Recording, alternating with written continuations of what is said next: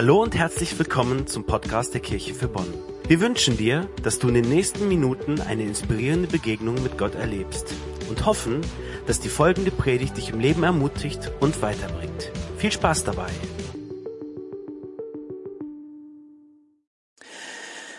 Ich würde gerne mit einem kleinen Experiment diese Predigt starten und ähm, jeder hier im Raum kann in diesem Experiment teilnehmen, aber auch online, wenn du zuschaust, kannst du auch dran teilnehmen. Und zwar wähle eine Person, die du kennst. Es kann eine Person sein, die du gut kennst, vielleicht auch eine, die du frisch kennengelernt hast und mach ihr heute im Laufe des Tages ein Kompliment. Sag ihr irgendwas Wertschätzendes. Was passiert jetzt in euren Köpfen, wenn ihr das hört? Fängt da irgendwas an zu rattern? Vielleicht, was für eine Person könnte das sein? Und dann vielleicht auch, okay, was sage ich dieser Person? Wie sage ich es? Zu welchem Zeitpunkt? Und im besten Fall kommt es dann vielleicht auch tatsächlich zu dieser Situation, dass man jemandem etwas Positives, etwas Wertschätzendes sagt. Aber wir sehen hier, dass etwas Kleines in unserem Kopf, in unseren Gedanken beginnt und dann etwas daraus resultiert. Und hier sehen wir so ein Stück weit das Potenzial von Gedanken. Es passiert etwas Positives in unserem Kopf und dann passiert tatsächlich etwas Positives in unserem Verhalten, in unserem ja, realen Leben, was andere Menschen auch sehen, nicht nur in uns drin. Wenn man sich mal ein bisschen Gedanken macht, was Gedanken sind, das ist ja schon wieder so ein ne, Gedanken machen über Gedanken, dann ähm, stellt man fest, dass wir als Menschen wirklich faszinierend gemacht worden sind von Gott. Es gab mal einen griechischen Arzt, der hieß Hippokrates und der sagte vor, der hat vor Jesus gelebt, also weit über 2000 Jahre. Da war die Forschung alles noch nicht so weit, aber er sagte damals schon, das menschliche Gehirn ist eines der komplexesten, geheimnisvollsten und gleichzeitig perfektesten Kreationen des Universums. Und wir wissen gar nicht genau, wie das funktioniert. Die Bibel redet auch immer von, von unserem Herz, dann von unserer Seele, von unserem Verstand und wie das irgendwie ganz genau miteinander funktioniert. Ich glaube, es ist immer noch ein Stück weit ein Rätsel für uns. Aber jeder von uns kennt das. Wir haben eine quasi eine innere Stimme und viele der Dinge, die wir sprechen, die wir handeln, resultieren daraus, weil wir uns vorher darüber Gedanken machen. Manchmal auch nicht. Manchmal reden wir, bevor wir denken. Das gibt's auch. Aber ich glaube, in vielen Fällen ist es tatsächlich so, dass wir uns vorher die Gedanken darüber machen. Und wir merken, dass diese Gedanken Einfluss auf unser Leben haben. Wenn wir in unseren Gedanken Zweifel haben, wird sich das in unserem Verhalten äußern. Wenn wir in unseren Gedanken Hoffnung haben, an etwas festhalten, dann prägt das auch unser Leben, unser Handeln. Es wird etwas in Bewegung gesetzt. Wenn ich zum Beispiel ein, ein Gespräch vor mir habe mit jemandem, dann erlebe ich das bei mir auch oft, dass ich dieses Gespräch in Gedanken immer wieder durchgehe. Und was sage ich da und wie sage ich das und wie spreche ich das Thema an? Und ich erlebe in Situationen, dass mir das total hilft. Manchmal auch gar nicht, dann wird die Situation komplett anders und die ganzen Gedanken, die ich mir gemacht habe, kann ich über Bord werfen. Aber in vielen Fällen ist es tatsächlich so, sei es ein Gespräch oder eine Entscheidung, ich bewege Dinge in mir drinnen, das kriegen andere gar nicht mit. Und es hilft mir dann in diesen Situationen. Gedanken haben eine gewisse Macht, einen Einfluss auf unser Leben. Und die Bibel zeigt auf an mehreren Stellen, dass wir die Gedanken kontrollieren können. Dass das nicht einfach so ist, dass ich durchs Leben gehe, irgendein Gedanke ankommt und dann mich einnimmt und fertig, sondern ich auch Kontrolle darüber habe und dass ich das ein Stück weit steuern kann. Zum Beispiel, ich gebe euch zwei Bibelstellen mit. In Philippa 4, Vers 8 heißt es, richtet eure Gedanken ganz auf die Dinge, die wahr und achtenswert, gerecht, rein und unanstößig sind und allgemeine Zustimmung verdienen. Beschäftigt euch mit dem, was vorbildlich ist und zu Recht gelobt wird. Oder eine zweite Stelle in 1. Petrus 1, Vers 13. Richtet euch daher ganz auf Jesus Christus aus und stärkt euren Verstand. Seid nüchtern und setzt eure Hoffnung völlig auf die Gnade, die euch erwiesen wird, wenn Jesus in seiner Herrlichkeit erscheint. Und es gibt andere Bibelstellen, die es auch aufzeigen, dass wir die Möglichkeit haben, unsere Gedanken, das, was in uns drin passiert, unser Innenleben, die Gespräche, die wir vielleicht selber führen, dass wir das kontrollieren, dass wir das steuern können. Hier ist die Rede von Stärken, von unsere Gedanken auf etwas richten. Also du kannst die Umstände in deinem Leben oft nicht kontrollieren. Das, was um dich herum passiert.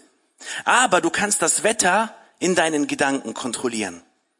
Du kannst bestimmen, was in dir drin passiert, welche Gedanken du zulässt. Luther hat das mal sehr schön verglichen. Du kannst nicht kontrollieren, wenn irgendwelche Vögel um dich herumfliegen. Aber wenn sich ein Vogel auf deinen Kopf setzt und sich einnistet, das hast du schon im Griff und kannst es auch abwehren.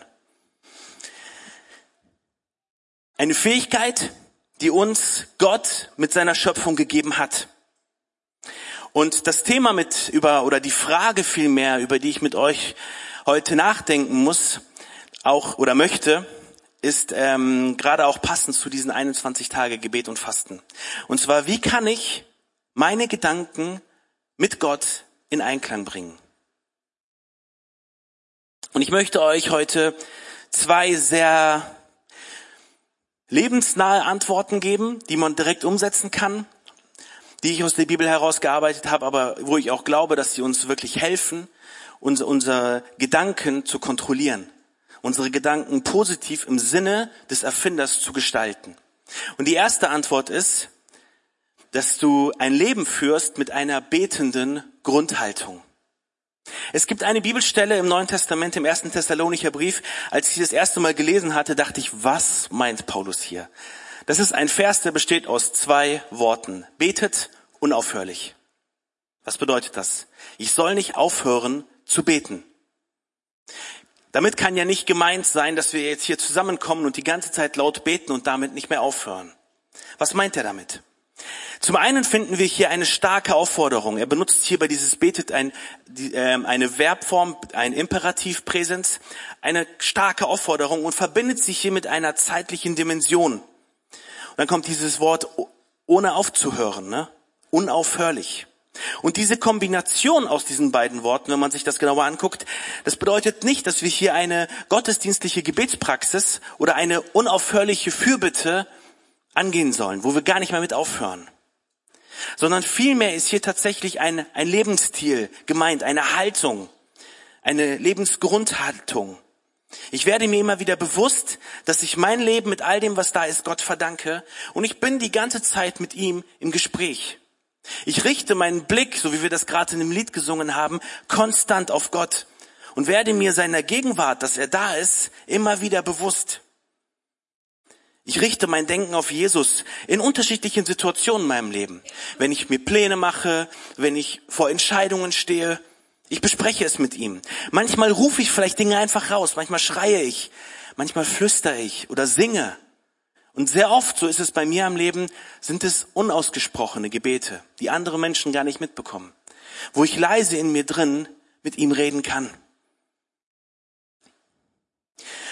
Und ich, ich persönlich, wenn ich das so höre, dann kann das zwei Dinge in einem auslösen. Es kann in einem auslösen, dass du denkst, oh Mann, was ist das für eine Drucksituation, dass ich die ganze Zeit mit Gott im Gespräch sein soll? Oder es löst in dir aus, dass du eigentlich total dankbar bist, hier ein Vorrecht von Gott zu bekommen, die ganze Zeit mit ihm reden zu können. In jeder Situation, wo du gerade bist. So vielleicht wie, wie zwei Freundinnen oder zwei Freunde, Männer, die sich vielleicht gut kennen und voll gut verstehen und eigentlich die ganze Zeit im Kontakt sind. Und wenn du das mit Gott erlebst, dass du sagst, wow, der Schöpfer dieser Welt, mein Schöpfer, möchte mit mir sprechen, dass ich das als ein Vorrecht ansehe und die ganze Zeit mit ihm im Kontakt bin. Wir lesen im Alten Testament ganz am Anfang der Bibel, dass Gott dich und mich, dass er uns zu seinem Ebenbild gemacht hat. Man könnte auch sagen, zu einem Gesprächspartner. Und wir lesen auch im, im, bei der Schöpfung, dass Gott immer in den Garten Eden ging und dass er spazieren ging mit den Menschen und sich ganz normal unterhalten hat mit ihnen. Als ein Gegenüber. Und das ist dann verloren gegangen. Wir können das ein Stück weit wie mit so einem Telefon vergleichen. Viele von uns kennen sowas hier gar nicht mehr oder höchstens noch im Büro irgendwo, dass man dann auch noch mit so einem Kabel dran hängt und mit Gott die ganze Zeit sprechen kann. Sich die ganze Zeit mit Gott unterhalten kann. Und das Problem ist, dieser Zustand, der war am Anfang da. Wir konnten uns mit Gott die ganze Zeit unterhalten. Doch dann kam die Sünde in unser Leben. Der Mensch hat sich gegen Gott entschieden. Und was passiert ist, dass diese Leitung, die uns mit Gott verbindet, dass sie kaputt gegangen ist, zerrissen ist. Und dass wir durch unser Leben laufen als Menschen und quasi mehr oder weniger oft Selbstgespräche führen und eine zerrissene Leitung in unserem Leben haben, dieser Kontakt nicht mehr da ist, so wie sich Gott das für uns gedacht hat. Die Partnerschaft ist zerrissen und die Gespräche unseres Herzens, sie werden mehr oder weniger zu einem Selbstgespräch. Und Gottes Plan war das wieder zu verbinden. Deshalb hat Gott Jesus auf diese Erde gesandt. Und Jesus ist gekommen und hat ein Leben ohne Schuld, ohne Sünde gelebt. Und er hat unsere Schuld, das, was genau diese Zerrissenheit hervorgebracht hat, das möchte Jesus wiederherstellen für jeden einzelnen Menschen. Und wenn du daran glaubst, wenn du sagst, ja Jesus, das, was du am Kreuz getan hast, das hast du für mich getan. Wenn du daran glaubst, dass Jesus von den Toten wieder auferstanden ist, um dir das ewige Leben zu schenken, dann stellt Gott genau diese Beziehung hier auch wieder her. Und Menschen bezeugen das in der Taufe. Wir haben das vorhin gehört. Wenn du daran glaubst, wenn deine Beziehung wiederhergestellt ist, darfst du das in dieser Taufe bezeugen, dass du als neuer Mensch auferstanden bist und mit Gott zusammen lebst und die Fähigkeit hast, die ganze Zeit mit Gott zu sprechen, dich über alles mit ihm auszutauschen, seine Weisungen in deinem Leben zu erfahren, die ganze Zeit mit ihm in Verbindung zu sein.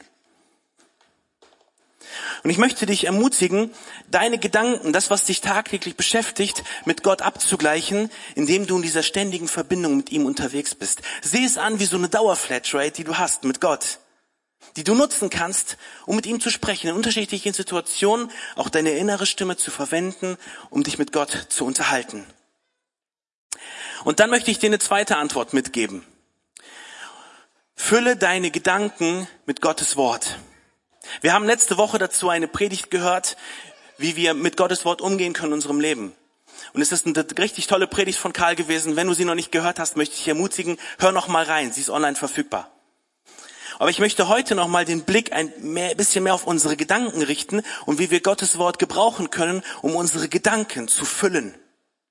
In Römer 12, Vers 2 heißt es, richtet euch nicht länger nach den Maßstäben dieser Welt, sondern lernt in einer neuen Weise zu denken, damit ihr verändert werdet und beurteilen könnt, ob etwas Gottes Wille ist, ob es gut ist, ob es Gott Freude daran hat und ob es vollkommen ist. Und darum geht es ja ein Stück weit, unsere Gedanken mit Gott in Einklang zu bringen. Und hier heißt es, lernt in einer neuen Weise zu denken. Wie kann das passieren?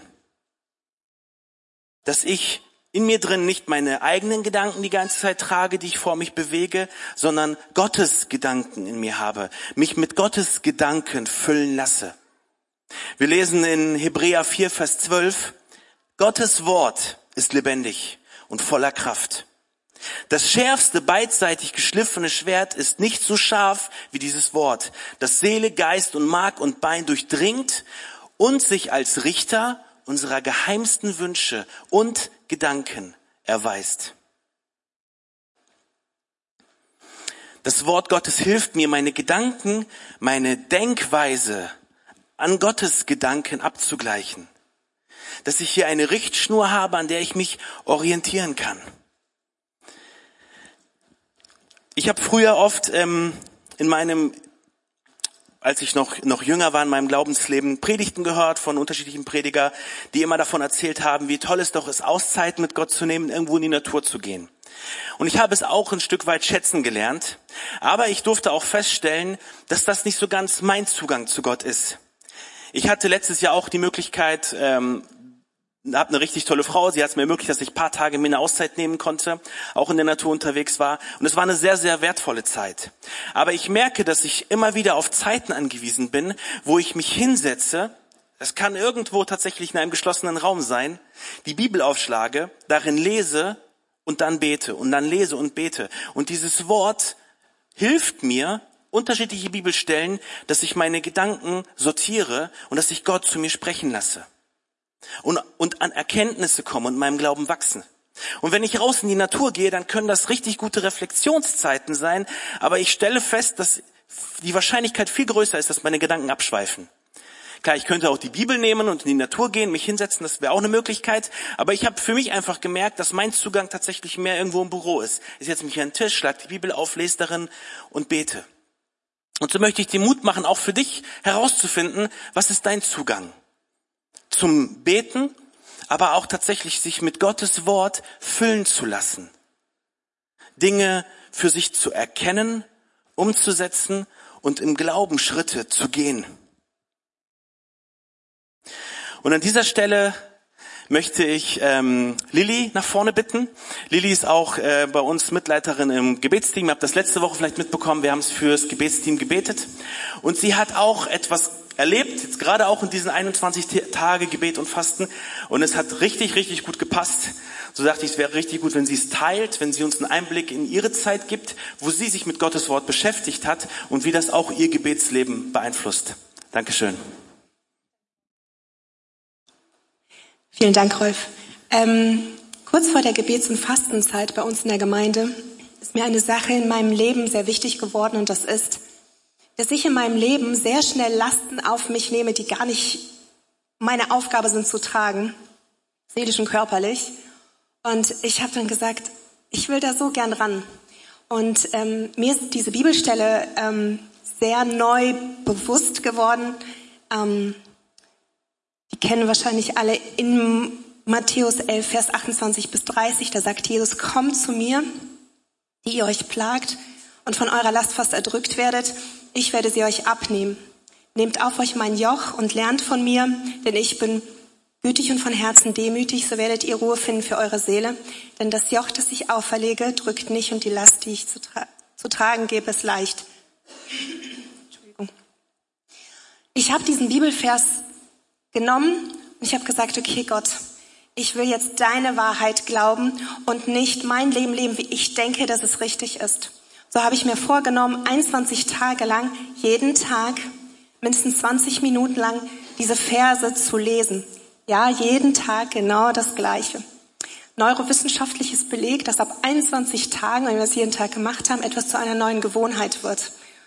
Dann habe ich das mal zusammengefügt und habe gesagt, Gott, ich will diese Wahrheit so lange lesen und betrachten, bis ich es glaube.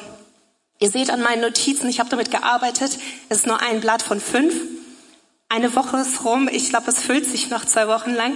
Ich habe zum Beispiel meinen Namen eingesetzt. Das ist eine Zusage Gottes an mich ist. Jesus sagt es uns allen, aber ich wollte es auf mich beziehen. Dann habe ich irgendwelche Gedanken dazu geschrieben. Was sind meine Lasten? Wo sieht's aus? Und dann habe ich wirklich Dinge aufgeschrieben, die ich in meinem Leben sehe, wo ich gedacht habe, dass es meine ist. Und Jesus sagt mir, warte, mein Joch ist leicht. Und das heißt, ich muss es prüfen lassen, ob Jesus mir jemals diesen Auftrag gegeben hat, diese Last auf mich zu nehmen oder nicht. Und so fütter ich mich und bin gespannt, was in zwei Wochen passieren wird. Dankeschön. Ein Applaus für Lilly, auch für ihre Offenheit, das zu teilen. Und das ist eine Möglichkeit. Und vielleicht ist es etwas, was du jetzt gerade gehört hast, auch gesehen hast. Ich habe auch gestern dieses Bild gesehen und gedacht, wow, man kann diesen Vers immer wieder lesen und er spricht vielleicht einen Tag was ganz anderes an als am nächsten Tag und möchte dich ermutigen, das mal auszuprobieren. Vielleicht auch gerade mit dem Epheserbrief, den wir zusammen lesen, dass du da vielleicht einen Abschnitt findest und sagst, das spricht mich an, Gott redet zu mir und dass du ihn dann immer wieder liest und immer wieder liest, darüber meditierst, darüber nachdenkst und das, was Gott dir gegeben hat, dieses Denken, diese Gedankenwelt dafür einzusetzen und dich füllen zu lassen mit Gottes Wort. Und das, was ich in meinem Leben erlebt habe, wenn ich sowas gemacht habe, ist, dass sich ein Stück weit Anliegen verändern. Mein Gebetsleben verändert sich und ich merke, wie Gott mich in einen Prozess hineinnimmt, der mich prägt, wie er meine Gedanken füllt, meine Gedanken verändert und ich es immer mehr lerne, in dieser neuen Art und Weise zu denken, wie Gott sich das wünscht. Und das möchte ich dir mitgeben, möchte dir Mut machen, das auszuprobieren. David hat mal einen ganz, ganz tollen Psalm geschrieben, Psalm 139. Ein sehr langer Psalm und ich möchte daraus drei Verse mit euch teilen. Einmal Vers 2, ich sitze oder stehe auf, du weißt es, du verstehst meine Gedanken von ferne. Gott kennt deine Gedanken. Gott weiß, was du in dir drin redest, was in dir vorgeht. Und so hört er auch, wenn du mit ihm, mit deiner inneren Stimme redest. Er hört zu. Dabei bleibt David aber nicht stehen. Er führt diesen Gedanken aus und in Vers 23 sagt er, erforsche mich Gott und erkenne, was in meinem Herzen vor sich geht. Prüfe mich und erkenne meine Gedanken. Sieh, ob ich auf einen Weg eingeschlagen habe, der mich von dir wegführen würde. Und leite mich auf den Weg, der ewig Bestand hat. Und ich möchte dich herausfordern, das zu tun. Sich von Gott prüfen zu lassen. Ganz ehrlich zu Gott sagen, Gott prüfe mein Herz, prüfe meine Gedanken. Und wo sind Gedanken da, die nicht mit dir in Einklang zu bringen sind? Und schenk mir den Mut, diese Gedanken loszulassen, mich von dir füllen zu lassen und einen Weg einzuschlagen, der ewig Bestand hat. Und wenn du eine Distanz aufkommen lässt zu Gott, sei es in deinem Gebetsleben, vielleicht im Lobpreis, im Gottesdienst merkst, oh, irgendwie ist das nicht meins und gehst auf Distanz, dass du vielleicht seltener die Bibel liest und diese Beziehung zu Gott abflacht und du diese Nähe zu Gott verlierst, wirst du wahrscheinlich, sehr wahrscheinlich in deinem Leben immer den Gedanken ergreifen, der dir am nächsten ist. Und weil Gott nicht mehr so nah dran ist, werden es nicht diese Gedanken sein, sondern andere Gedanken, die du ergreifst, mit denen du dich füllst. Und bevor ich Antworten in meinem Leben erlebe, bevor ich Lösungen erwische, erwische ich Gedanken. Bevor ich Vergebung erfahre, Heilung erfahre, kriege ich einen Gedanken zu fassen. Bevor ich Angst, Verzweiflung, Sorgen festhalte, halte ich einen Gedanken in mir drin fest. Und ich möchte dich ermutigen, dich mit Gottes Gedanken füllen zu lassen. Bleibe an der Bibel dran und erfahre diese Worte, die du immer wieder liest, dass sie dich prägen, dass sie deine Gedanken beeinflussen. Wie kann ich meine Gedanken mit Gott in Einklang bringen? Indem ich ein Leben führe, wo ich eine betende Grundhaltung habe, die ganze Zeit mit Gott im Gespräch bin. Vielleicht sitzt du im Büro und hast ein ähnliches Telefon und musst vielleicht immer wieder daran denken und es erinnert dich daran. Ich kann die ganze Zeit mit Jesus reden. Er hört mir zu. Egal wo ich gerade bin, ob im Geschäft, irgendwo mit Freunden, im Kino, wo auch immer, ich kann mit Jesus reden und er hört mir zu. Andere hören meine Worte nicht, aber Gott, Jesus hört sie. Und der zweite Punkt, fülle deine Gedanken mit Gottes Wort. Lies in der Bibel, geh das ganz kreativ ein und lass diese Worte in dein Leben sprechen. Füll dich damit, dass dich das prägt und dir hilft, nah bei Gott zu bleiben, auf einem Weg, der ewig Bestand hat. Amen. Ich würde gerne für euch beten. Lasst uns gemeinsam aufstehen. Jesus, ich danke dir, dass du ein Gott bist, der redet und dass wir dir zuhören dürfen. Ich danke dir, dass wir mit unserer inneren Stimme, die andere Menschen nicht hören, reden dürfen, in unseren Gedanken und dass du zuhörst. Ich danke dir, Jesus, dass du uns dein Wort gegeben hast, das lebendig ist, ein Wort, das uns prägt, das uns verändert. Und so möchte ich dich für jeden Einzelnen bitten, der jetzt gerade zuhört, dass du ihm aufzeigst, wie sein Zugang zu diesem Wort, zu der Bibel aussehen kann. Dass dieses Zeugnis von Lili, das wir gerade gehört haben, Menschen ermutigt, sich auf eine neue Art und Weise mit deinem Wort auseinanderzusetzen, vielleicht einen Abschnitt immer und immer wieder zu lesen und zu sich sprechen zu lassen und zu erleben, was es heißt, wenn unser Denken erneuert wird durch dich. Schenk uns den Mut, Herr, wirklich diese Nähe von dir zu suchen. Ich möchte dich für Menschen bitten, die hier im Raum sind oder die online zuhören, die heute festgestellt haben, dass diese Verbindung zu dir gar nicht da ist, dass du ihre Herzen anrührst, dass du ihnen den Mut schenkst, auf dich zuzugehen und eine Entscheidung für dich zu treffen, so dass du diese Urverbindung wieder aufbaust, wieder herstellst und sie die Möglichkeit haben, zu jeder Uhrzeit, Tag und Nacht mit dir zu reden und zu wissen, dass du ein nahbarer Gott bist, der ihnen zuhört. Danke, Jesus, dass wir diesen Zugang haben dürfen, dass du uns so nahe kommst. Und wir auch hier auf der Erde dieses Leben mit dir gemeinsam leben dürfen und erfahren dürfen, wie du uns durchführst, wie du uns leitest, wie du uns prägst und dass wir dadurch für unsere Mitmenschen, für all die Personen, die du uns an die Seite stellst, ein Segen sein dürfen. Amen.